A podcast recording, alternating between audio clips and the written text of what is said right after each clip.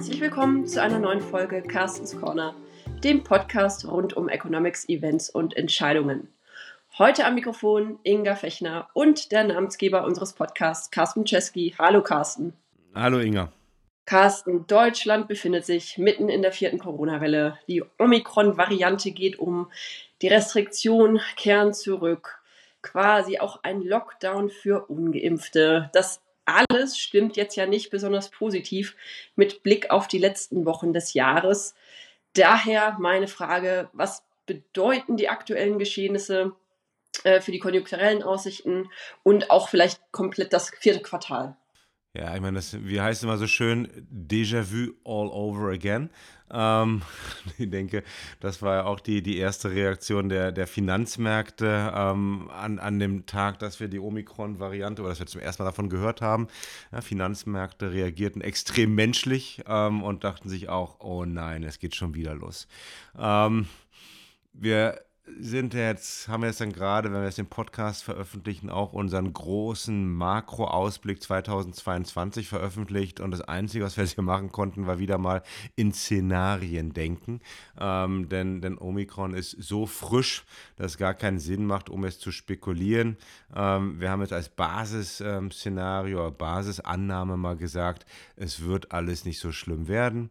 Ähm, es, es führt jetzt nicht zu noch viel stärkeren Lockdowns, aber, und dann komme ich auf, äh, zu deiner Frage, es kann durchaus in einigen europäischen Ländern dazu führen, dass äh, diese, diese neue Variante auch ähm, nochmal als zusätzliches Argument benutzt wird, um, um weitere Restriktionen, weitere Lockdowns ähm, zu beschließen. Und ich denke, das wird kommen. Ähm, man wird versuchen, es nicht den österreichischen Weg zu gehen, eigentlich zum ersten Mal in der Pandemie, denn in den anderen, in den letzten anderthalb äh, Jahren haben wir doch häufig gesehen, dass das Österreich eigentlich immer ein Beispiel war für das, was im Rest Europas danach doch ziemlich schnell passierte. Es sieht aktuell so aus, dass sich alle anderen europäischen Länder dagegen wehren, um das nicht zu machen, sondern dass halt äh, die Restriktionen nur oder vor allem für ungeimpfte kommen. Aber gleichzeitig werden die Auflagen für geimpfte, Stichwort 2G, so stark, dass man letztendlich doch auch nicht nach draußen gehen wird. Ja, denn ähm, ich denke, den ganzen Aufwand, auch wenn man geimpft ist, um sich dann doch nochmal für einen Restaurantbesuch ähm, einen einen Test zu holen, den werden viele nicht machen. Und das sehen wir auch schon in den aktuellen Daten, wenn man sich das mal anschaut, ähm, wie, wie viel jetzt in, in Restaurants noch gegangen wurde in den letzten Wochen, herzlich wenig. So, das heißt, wenn wir das immer ein bisschen übersetzen in, in Prognosen, ähm, dass wir uns eigentlich darauf einstellen müssen, dass wir minimal eine dicke Wachstumsdelle bekommen werden. Man kann auch ein Schrumpfen der deutschen Konjunktur, der Wirtschaft nicht mehr ausschließen im vierten Quartal und oder im ersten Quartal. Und warum? Weil wir, wenn wir mal zurückschauen, wir hatten im, im zweiten und dritten Quartal extrem starken Privatkonsum. Blüte, so wie erwartet. So, jetzt wissen wir ja schon seit Anfang des vierten Quartals, dass wir hohe Energiepreise haben, die den Konsum belasten werden. Wir haben äh, weiterhin auch die Lieferkettenprobleme, die die Industrie belasten werden. Jetzt kommen noch wieder, ob das dann nun Lockdowns sind oder einfach nur ähm, Unsicherheit bei den Konsumenten sein wird. Ähm, das kommt nochmal hinzu. Das belastet den Konsum noch einmal und ähm, das spricht also wirklich nicht ähm, für, für positive Aussichten. Ich denke, wir werden wirklich jetzt warten müssen bis zum Frühjahr und ab dem Frühjahr geht es wieder los. Ja, ich weigere mich noch ein klein bisschen um, um jetzt wirklich zu sagen, das wird definitiv eine Rezession. Warum? Was ist so ein bisschen hier der, der Joker, die Wildcard in der Geschichte? Das ist eigentlich unsere Industrieproduktion. Und das hört sich komisch an, weil die Lieferengpässe sind immer noch da, aber die Industrieproduktion war einfach im zweiten und dritten Quartal so dermaßen schlecht, dass es halt wirklich nur, nur wenige Container aus Asien braucht. Ein paar Microchips, ähm, die wieder geliefert werden, sodass halt dann noch etwas von diesen extrem gefüllten Auftragsbüchern oder Beständen abgearbeitet wird und dann doch die Industrieproduktion mal so ein bisschen wieder zuckt im vierten Quartal oder im ersten Quartal. Also von daher, ja, ich bin noch nicht so weit, ich bin einfach auch nicht bereit, um jetzt hier zu sagen, das wird eine Rezession, aber es wird definitiv eine Wachstumsstelle. Das heißt aber, im nächsten Jahr wird dann alles besser? Definitiv, es wird immer im nächsten Jahr alles besser. äh, es ist nicht so, dass früher alles besser war, sondern es wird im nächsten Jahr immer alles besser. Ähm, das ist ja auch die Aufgabe der Volkswirte, wenn wir jetzt in unsere Kristallkugeln schauen, dass es halt im nächsten Jahr immer besser wird. Ja, wir können den Leuten ja nicht die Hoffnung nehmen. Ähm, Ernst. Ähm, es sollte wirklich besser werden. Also erstens ist diese die vierte Welle wirtschaftlich nicht ganz so stark negativ, wie das vor allem die erste und die zweite Welle waren. Wir haben jetzt gesehen, dass, ähm, dass Menschen sich anpassen können, dass Unternehmen sich anpassen können und letztendlich, ähm, solange nicht die Weltwirtschaft in einen kompletten Lockdown geht, wie es eigentlich im März 2020 der Fall war, dann müsste die, müssten die negativen Folgen von wieder neuen Auflagen nicht mehr so stark sein. So, wenn wir dann noch hinzunehmen, dass wir eigentlich, ja, ich werde das mal nicht Jens Spahn jetzt zitieren, weil meine Frau mal sagt, das war unter, äh, unter die Gürtellinie, was er mit seinen drei Gs genannt hat. Also ich wiederhole das jetzt mal nicht, aber inhaltlich hatte er ja recht, dass wir sehr wahrscheinlich ab dem Frühjahr halt nicht mehr über Corona sprechen werden, weil wir dann äh, auf irgendeine Art und Weise immunisiert sind hoffentlich über Impfung, aber halt auch über andere Wege. Und ähm, das heißt, dann reden wir nicht mehr über Corona, dann reden wir nicht mehr über neue Lockdowns. Gleichzeitig werden die Lieferengpässe sich doch deutlich lösen. Ja? Und hast du selber dir das angeschaut, ja? dass die, der, der Containerverkehr wird wieder anziehen. Äh, Microchips, werden wieder kommen. Noch nicht in der, in der ganzen Fülle, weil was wir auch sehen ist, dass die, die Asiaten wieder schon munter am Produzieren sind, aber die wollen einfach nicht mit uns teilen. Das heißt, äh, die Halbleiter kommen noch nicht nach Europa, das sollte sich aber auch im Frühjahr nach dem chinesischen neuen Jahr auch verbessern.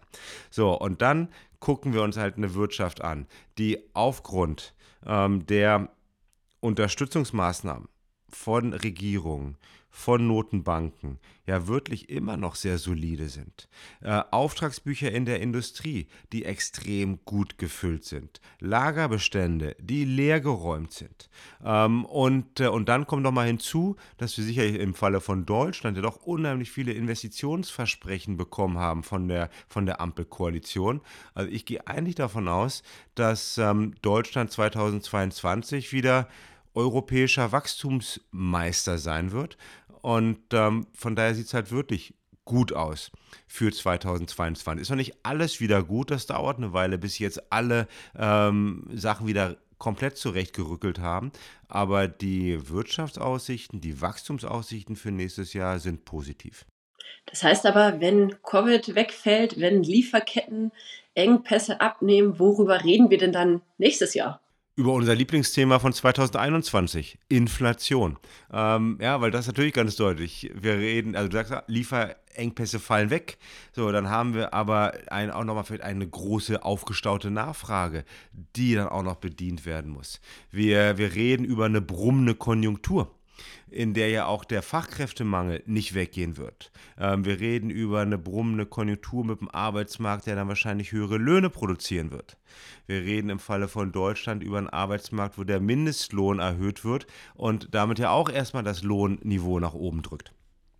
Wir reden also sehr wahrscheinlich immer noch über, ist die Inflation jetzt zeitlich ja oder nein? Wie lange kann ich etwas zeitlich nennen, was schon seit anderthalb Jahren eigentlich viel zu hoch ist?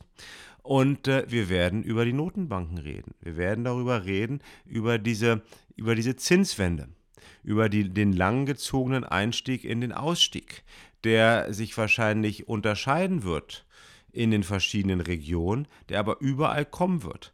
Und ähm, wie sich das dann auch noch dann ähm, übersetzen wird auf Entwicklung an den Finanzmärkten, das wird sicherlich ein, das werden die großen Themen 2022 sein.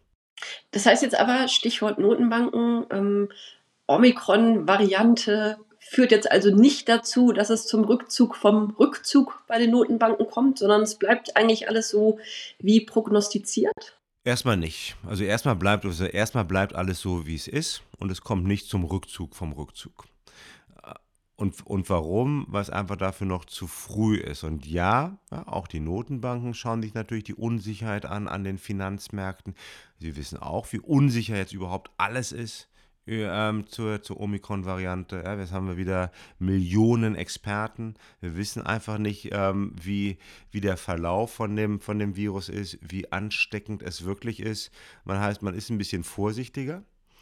Aber man hat ja eigentlich so viel wir, überschüssige Notmaßnahmen, an denen man erstmal ein bisschen drehen kann, die man ein klein bisschen zurückfahren kann, sodass man jetzt sich nicht eigentlich in diesen Rückzug von den Rückzug wagen sollte. Warum? Weil man nämlich dann die Gefahr läuft, dass man vielleicht wieder zu übervorsichtig war, die, die, ähm, die Notmaßnahmen nochmal verlängert hat und dann im Frühjahr wenn wir recht haben sollten mit unserer optimistischen Prognose, ähm, sich eine Wirtschaftsentwicklung anschaut, die brummt, aber man als Notenbank noch viel zu viele Notmaßnahmen hat und das heißt dann nochmal eine Überhitzung befeuert. Das heißt, was wird man jetzt machen müssen?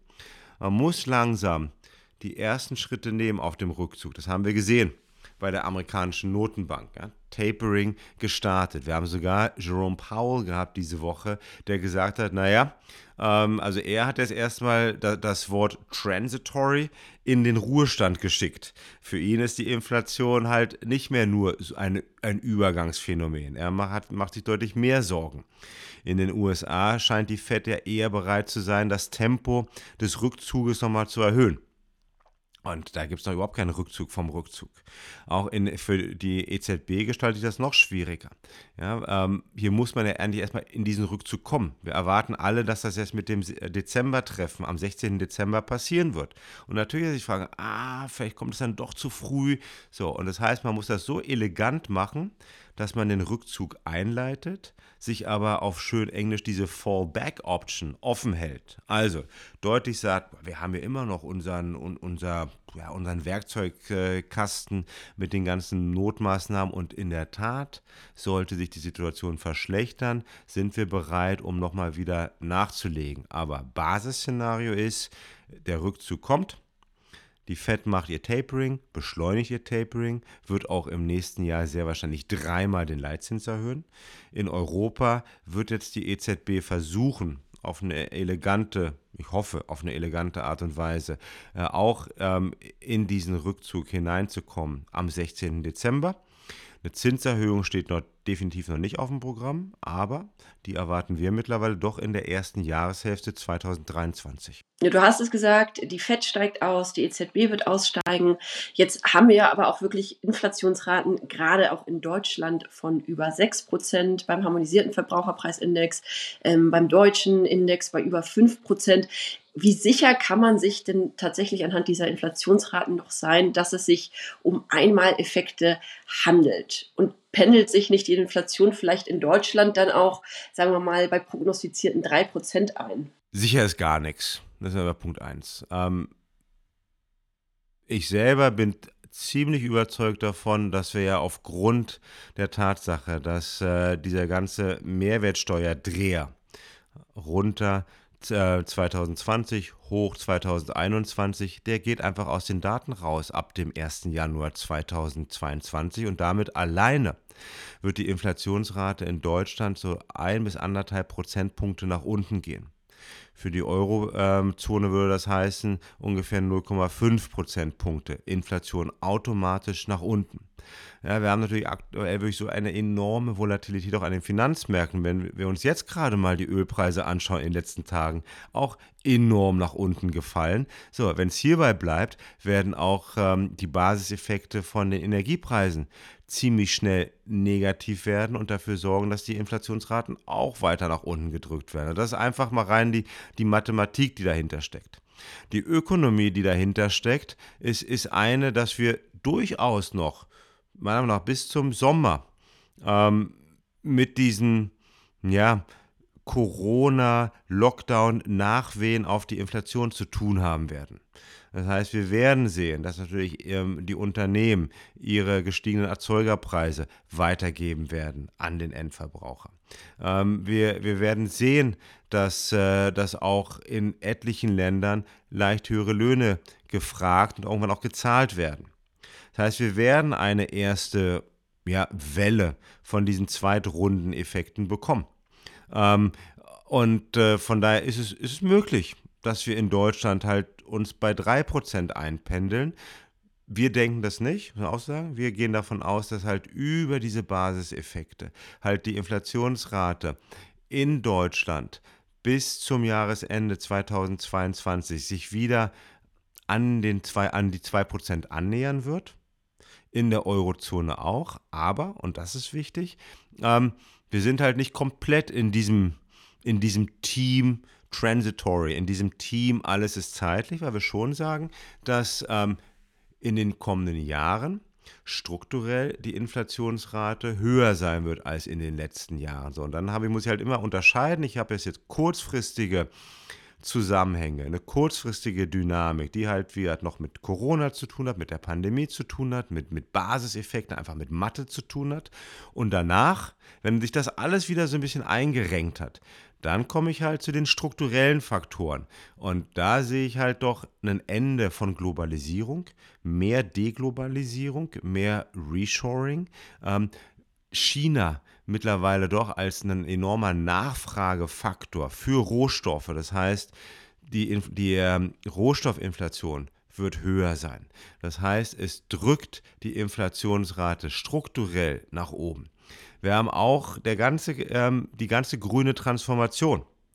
Der Kampf gegen die Klimakrise wird meiner Meinung nach auch mit einer höheren Inflationsrate einhergehen. Das ist keine, keine ständig höhere Inflationsrate, hat aber damit zu tun, dass wir irgendwann doch sehen werden, dass der Preis für Dienstleistungen, Güter eingesetzt wird, um menschliches Verhalten zu verändern. Wir werden sehen, dass natürlich auch in den ersten Jahren der grünen Transformation noch eine enorme Nachfrage sein wird nach fossilen Brennstoffen. Warum? Weil alles erstmal angelegt werden muss. Ich, wenn ich äh, auch einen Offshore-Windpark bauen will, dann brauche ich erstmal auch noch Zement. Äh, wenn ich meine, meine Eisenbahnschienen ähm, erweitern und erneuern möchte, brauche ich auch erstmal wieder ähm, traditionelle fossile Brandstoffe. Also ich denke, dass in den ersten Jahren der grünen Transformation noch eine enorme Nachfrage halt da sein wird nach dieser traditionellen Energie. Und das ist alles eher inflationär. Heißt, wie gesagt, dass wir strukturell davon ausgehen, dass die Inflationsrate eher sich nördlich als südlich von 2% bewegen wird. Und man könnte natürlich so weit gehen, aber das ist eine, das, das, damit könnte man eine komplette Podcast-Folge äh, füllen. Wenn man, wenn man eigentlich drüber nachdenkt, kann man vielleicht die These in den Raum stellen, so zum Jahresende, die Notenbanken waren eigentlich in den letzten zehn Jahren, haben sie eigentlich vergeblich versucht, die Inflationsrate wieder nach oben zu bekommen. Warum vergeblich? Weil die Inflationsrate künstlich niedrig war von ja, sogenannten exogenen von außen gesteuerten Faktoren. Und genauso wie die Notenbanken vergeblich versucht haben, die Inflation nach oben zu bekommen, könnte es durchaus sein, dass die Notenbanken in den kommenden zehn Jahren vergeblich versuchen werden, die Inflation nach unten zu drücken, weil halt auch hier wieder vor allem strukturelle Faktoren, ähm, die außerhalb ja, der, der Reichweite oder der Erreichbarkeit von Notenbanken liegen, strukturelle Faktoren die Inflation halt höher haben, halten werden haben denn dann, ein bisschen ketzerisch gefragt, die Notenbanken überhaupt noch irgendeine ähm, Funktion, wenn sie jetzt dann in, in der näheren Zukunft äh, gegen die hohen Inflationsraten kämpfen und das auch nicht hinbekommen? Die hätten sie dann natürlich nicht, aber das dürfen sie nie sagen. Das ist ja so ähnlich wie, wie vor Jahren eine, eine Notenbank, vor allem eine Europäische Zentralbank, niemals zugeben durfte, dass sie eigentlich nichts mehr machen konnte. Ja, ähm, dass sie eigentlich, dass auch eigentlich ihr Instrumentarium ähm, nicht mehr effektiv war. Und ähm, also von das ist, ist eine gute Frage, das ist, ist eine ketzerische Frage. Ich denke, dass Notenbanken halt sehr lange versuchen werden, so eine Frage nicht zu beantworten. Weil wenn, sich, wenn man das wirklich merken würde, dann haben wir ein großes ähm, ja, Glaubwürdigkeitsproblem. Aktuell ist natürlich noch so, das sehen wir, dass, wir die, dass Notenbanken eine extrem hohe und auch zu Recht eine hohe Glaubwürdigkeit haben. Ja, das sehen wir immer wieder jeden Tag an den Finanzmärkten. Du brauchst nur eine Aussage zu haben von einem x-beliebigen Notenbanker und er kann die Märkte bewegen. Es gibt, ja, ne, das ist auch der, ein Verdienst der letzten 20, 30 Jahre, dass Notenbanker und Notenbanken sich eine enorm hohe Glaubwürdigkeit erarbeitet haben durch erfolgreiche Geldpolitik. Ähm, sollten wir irgendwann mal wirklich in so eine Situation kommen, in der äh, die die ketzerische These von mir stimmt, ähm, dann wird die Glaubwürdigkeit der Notenbanken extrem leiden. Das ist ein schönes Thema, mit dem wir uns im nächsten Jahr dann mal in einer Podcast-Folge ausführlicher beschäftigen werden. Definitiv. Jetzt noch einmal kurz der Blick zurück nach Deutschland, ähm, weil heute Abend, beziehungsweise bei Ausstrahlung des Podcasts dann gestern ähm, stand, steht ja die Verabschiedung von Merkel an. Und da jetzt einmal die Frage, wie findest du denn die Musikauswahl der Kanzlerin? Also großartig. Ich werde es nicht singen, ähm, aber schade. schade. Aber ich habe sogar äh, auf, ähm, auf Twitter heute ein paar schon die ersten Generalproben gesehen vom äh, Bundeswehrorchester, äh, wo, in der, wo sie versucht haben, erstmal Nina Hagens, ähm, du hast den Farb, oder ich habe den Farbfilm vergessen, angestimmt haben. Großartig. Ähm, ja, bietet alles ähm, noch ein bisschen Os Ostalgie äh, mit, mit Nina Hagen. Ähm, und das ist kein Punk-Rock, erstmal noch für alle, die irgendwie nur englische Zeitungen lesen. Das ist von Anfang der 70er Jahre, als Nina Hagen noch äh, ein, ein, ein, ein einigermaßen ähm, ja, adrett und, und eine normale Sängerin der DDR gewesen ist. Hildegard Knef ja, spricht natürlich den Berliner auch immer an, obwohl sie gar nicht in Berlin geboren ist, aber irgendwie doch von, von Berlinern vereinnahmt wurde. Ähm, auch hier zeigt auch schon mein älteres Semester. Ich kann mich noch an eine, eine Version dieses Liedes zusammen mit Extra Breit erinnern. Können sich die Leute auch mal anschauen ähm, auf, auf, auf, auf den einschlägigen YouTube- und Musikkanälen. Ähm, ja, klasse. Und ähm, wahrscheinlich habe ich dann auch ähm, mir das mal ganz kurz angeschaut glaube von 19.30 Uhr bis 20.15 Uhr. Gute Zeit. Sehr schön. Und wenn Sie es verpasst haben sollten, liebe Hörerinnen und Hörer, dann können Sie sich ähm, sicher das nochmal anschauen und auch die Musik der Kanzlerin anhören. In dem Sinne, Carsten, herzlichen Dank für deine Einschätzungen, ähm, was die konjunkturellen Aussichten angeht. Inflation, Notenbanken. Ähm, wir freuen uns auf nächste Woche. Da gibt es dann wieder eine ganz spezielle Folge. Und zwar kommt dann auch bald unsere, unser Video-Podcast. Ähm, dann können Sie uns auch alle nochmal live sehen. Und ja, da freuen wir uns drauf. Wie gesagt, Carsten, vielen Dank und machen Sie es gut. Bis zum nächsten Mal. Tschüss.